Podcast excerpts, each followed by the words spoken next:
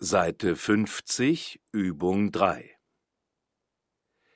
Laden Sie bitte alle Kollegen zur Besprechung ein.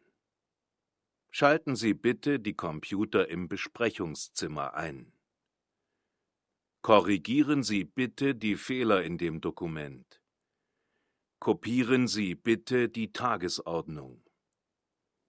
Kochen Sie bitte zwei Kannen Kaffee. Rufen Sie bitte vor der Besprechung noch die Firma Prinz an. Erkundigen Sie sich bitte bei Frau Kümmel nach den Preisen. Schreiben Sie bitte Protokoll.